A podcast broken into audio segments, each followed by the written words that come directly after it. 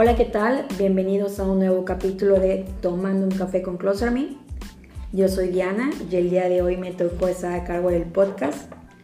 Nos acompaña la licenciada Rebeca Solano, quien trajo su modelo de emprendimiento desde su natal Venezuela a Mérida, Yucatán. El Instituto de la Voz, en el que ayuda a las personas con terapia de voz y lenguaje. ¿Cómo está Rebeca? Hola, buenos días. Bueno, gracias por esta invitación y a todos los que escuchan este podcast. Para mí es muy importante darles toda esta información que venimos ejecutando y trabajando desde Mérida. En ese caso vamos a iniciar y platícame, ¿cuánto tiempo llevas en Mérida y por qué decidiste venir aquí? Llevo un poco más de un año, exactamente será como un año y dos meses. porque decidí venirme? Bueno, tuve una invitación, como antes también la he recibido de este país. Es la primera vez que vengo a Mérida, pero antes había venido para otros estados, había estado en DF eh, y para mí interesante la experiencia de conocer el resto del país. En esta oportunidad pues nos invitaron de Mérida y estamos ejecutando todo lo que es la terapia de voz y lenguaje. Bueno, en ese caso, continuando con esto, le quería comentar que mucha gente cuando empieza a emprender, su primera excusa es, ¿quiénes serán mis clientes? ¿Tú cómo te animaste a iniciar con el instituto ya aquí en Mérida? Fíjate que no es la primera vez, como decía, que vengo a México, por lo que de alguna manera yo conocía algo de la exigencia, lo que yo podía ofrecer.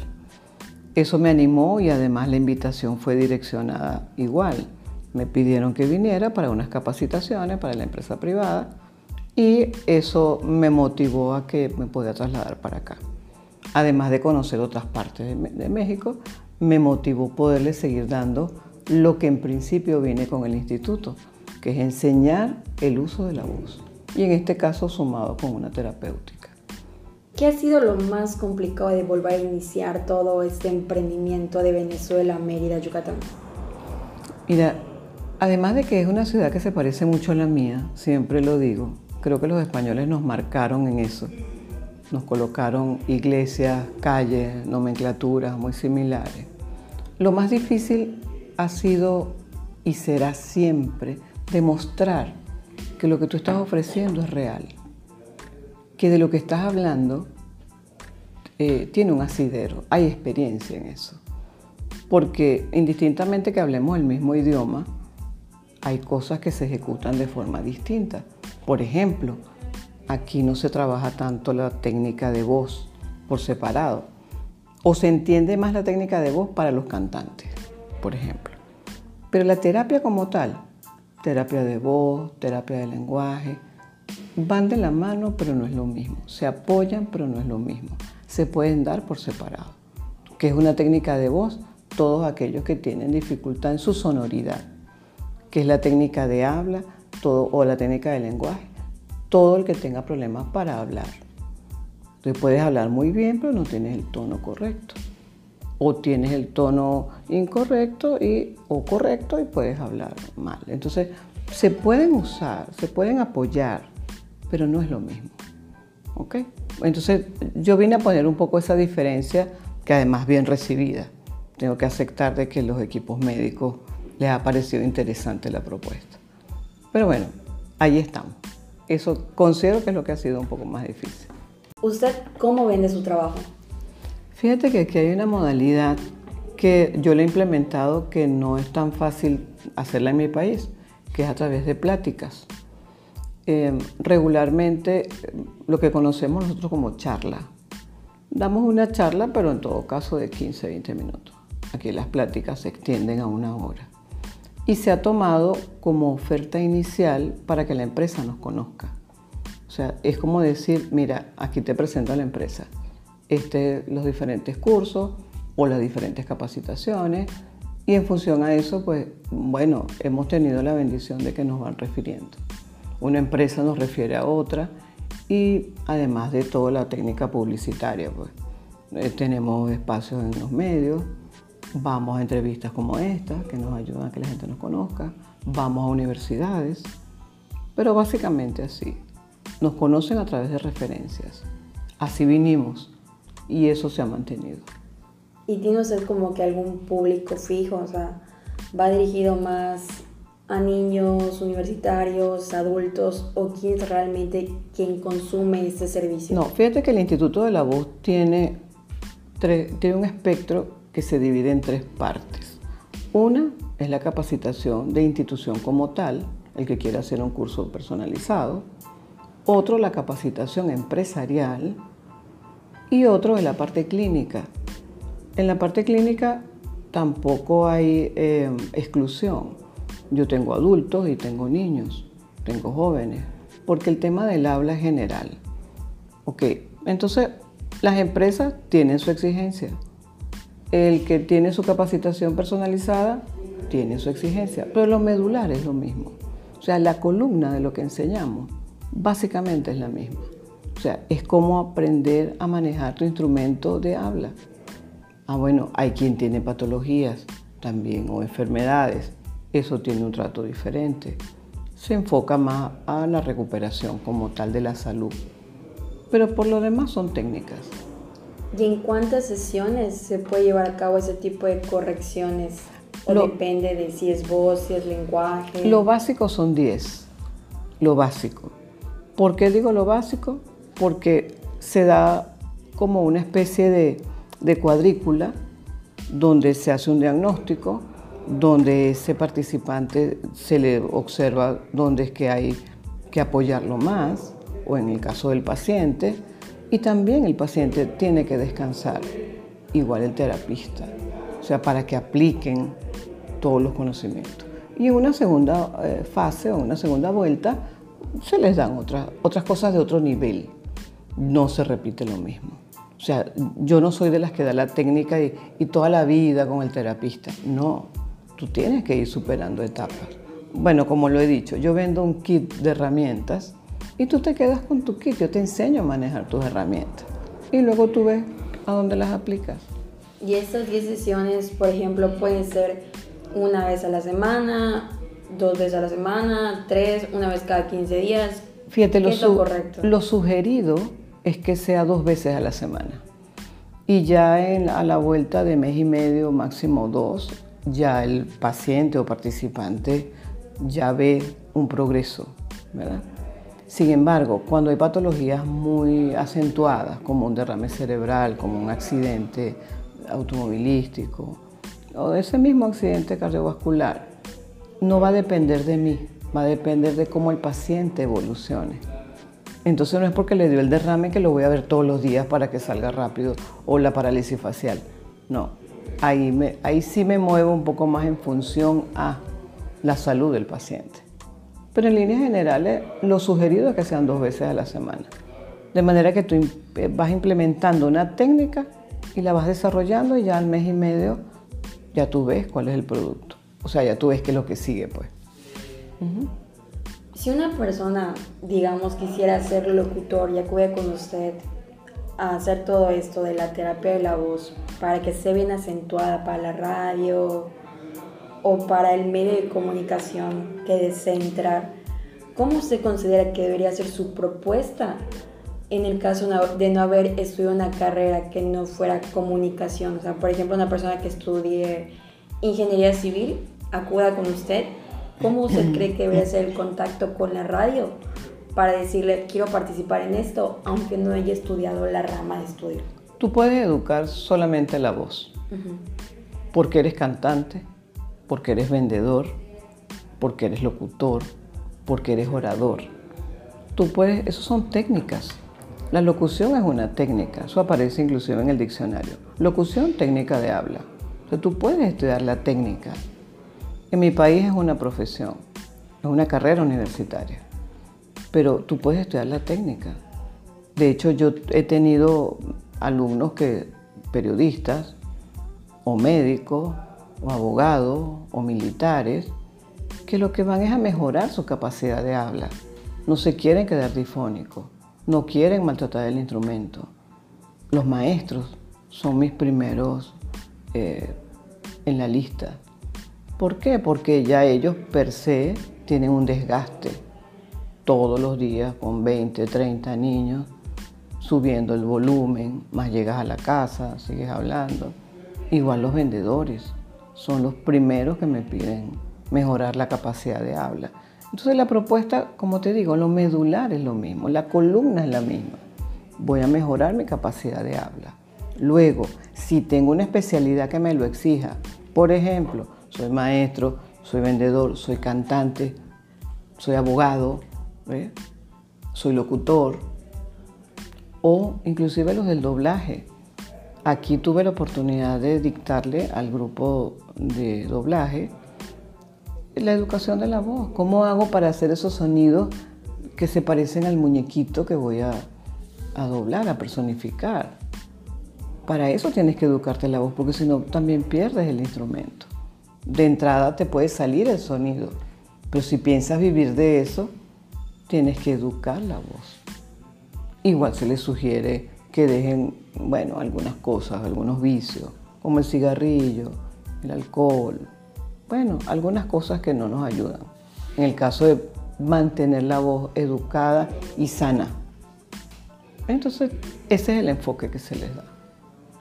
Y ya por último, ¿cuáles serían los tres consejos que les darías a las personas que están escuchando y todavía no se animan a emprender? Mira, el emprendimiento no es que yo abro la puerta y salgo corriendo al mundo. Y eso lo digo cuando dicto clase en universidades, cuando dicto clase para emprendedores. Señores, hay que manejar una agenda, hay que aprender a administrar el tiempo y hay que tener un propósito. Porque sales a la calle sin objetivos, sin agenda y se te pasa el día. Te bebes 300 cafés, hablan con 400 personas y finalmente no logras nada. Entonces yo creo que sí hay que aprender para emprender. Hay que aprender a agendar. Hay que aprender a administrar el tiempo. Y bueno, eso no quiere decir que todo va a ser exitoso. Pero es que hasta bueno, hay, una expresión que dice que hasta equivocando te aprendes, ¿no? Pero vas ajustando. Ya no tiras la toalla. Ah, no se dio esto, se dio por este lado. Ah, hubo errores aquí, vamos a acomodarlo. Pero mi mejor sugerencia es que aprendan a manejar el tiempo, aprendan a tener objetivos y emprender no es abrir la puerta y salir de carrera en la calle. Entonces, el primer consejo sería lo que viene siendo administrar su tiempo. Aprender a agendar. Agendar. Hay que programar qué es lo que voy a hacer. Y bajo la programación administro tiempo. ¿Cuánto tiempo voy a hablar yo con Diana? ¿Cuánto tiempo voy a hablar con el de la empresa? ¿Cuánto tiempo voy a atender el paciente? Y finalmente el objetivo. Yo atiendo a Diana o, Diana me recibe 15, 20 minutos. ¿Para qué? Yo atiendo a un paciente, ¿para qué? ¿Cuál es el objetivo? Que se lleve una técnica y mejore. Entonces debes tener un objetivo. Debes saber cuál es tu, qué es lo que estás esperando al final, tu propósito cuál es. Y bueno, finalmente vas supervisando. Ese, eso es lo que te puedo decir. ¿Y el segundo consejo que daría? Bueno, el primero es aprender a agendar, el segundo administrar el tiempo y el tercero es el propósito. El propósito. Un propósito claro. Y ahí estamos. Basado en eso, la agenda se ajusta, porque ya sabemos que no depende totalmente de mí. Depende del cliente que yo vaya a visitar, depende de la persona que me invitó, depende de... Entonces voy ajustando esa agenda, voy ajustando mi tiempo. Hace un momento me estaba platicando que el problema que tienen los emprendedores es que no definen bien su propósito por todo lo subsecuente, administrar su tiempo y pues ya su propósito. ¿qué le recomendaría para saber dirigir su propósito a su meta sin la necesidad de abrir puertas y creer que la venta va a venir asegurada? Mira, la palabra clave es qué quieres hacer. ¿Qué quieres hacer? ¿Vas a, vas a abrir una tienda de o quieres ofrecer un servicio en qué? Entonces clasifica qué es lo mejor que puedes ofrecer. En ese servicio, ¿qué es lo mejor? Por ejemplo, en mis conocimientos, lo mejor que yo puedo ofrecer es una terapia. Lo mejor que yo puedo ofrecer es un entrenamiento de voz. Es lo mejor que yo puedo ofrecer. Eso no quiere decir que yo no sepa de otras cosas relacionadas a la voz, pero es lo mejor que puedo hacer. Y de allí me surgen las ofertas. Yo veo que puedo entonces aceptar y sigo emprendiendo. Pero insisto, hay que aprender a, a saber qué es lo que yo quiero ofrecer. Porque si no me quedo dando vueltas en ese mismo círculo y terminamos tirando la toalla, porque no, eso es muy difícil, no hay que tener muchas relaciones, o hay que tener mucho dinero. La gente relaciona el dinero con el éxito. Bueno, sí tiene que ver, pero no depende uno del otro. Están relacionados, pero no dependen. Cuando llegó aquí, ¿cuánto invirtió o cuánto invertido en todo este tiempo? En tiempo, porque la inversión es en tiempo también cuando tú administras el tiempo y haces agenda, estás invirtiendo el tiempo. Afortunadamente, por venir invitada ya con una actividad definida, yo sabía que eran ocho horas diarias, ¿verdad? En tiempo de ejecución. Y si hablamos de dinero, en realidad el gasto fue menor, porque yo no tenía que poner publicidad, la empresa ya tenía el personal seleccionado lo que había era que estar preparado anímicamente y físicamente y nutritivamente. Yo tenía que estar preparada para eso. Es como, como cualquier competición. Tú vas a correr un maratón y tienes que entrenarte y tienes que saber qué temperatura es del sitio y qué vas a comer el día antes y a qué hora te vas a acostar. Igual esto es un maratón. Termina siendo un maratón. Cuando a mí me preguntan qué estás haciendo allá, yo les digo, bueno, a lo que viene y lo que yo sé hacer, que es capacitar y atender mis pacientes. Y, en esa exigencia estoy permanentemente. Por eso debo tener una disciplina de vida. Camino en las mañanas, como lo que me corresponde, me acuesto temprano. Ay, qué aburrido. No, no es aburrido. Qué divino saber que te levantas y tienes la energía para eso. Pero, pero eso es respeto a tu trabajo también. Porque también lo contemplo, o sea, si tú estás bien, tu relación con los demás está bien y tu trabajo. Y la gente está esperando, exacto, la gente está esperando recibir lo mejor de ti. Entonces, si yo llego cansada, fatigada, esperando que me den allá lo que yo no tengo, yo voy a dar. Ah, y finalmente vamos a compartir. Sí, pero la gente me está esperando para que yo les dé. Entonces no puedo llegar con carencias. No puedo llegar con la justificación de que, ah, llegué tarde porque es que me quedé dormida, porque me acosté tarde. Porque... No, no, no, no. Uno tiene que estar preparado en la vida y en el trabajo. Ah, en la vida, exacto. Y por consecuencia, todo lo que haga. Trabajo, vivir, compartir. Porque tú no te entrenas nada más para ir a trabajar, tú te entrenas para vivir.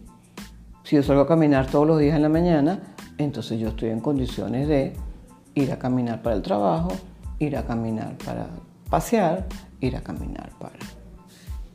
Por ejemplo, es un tema.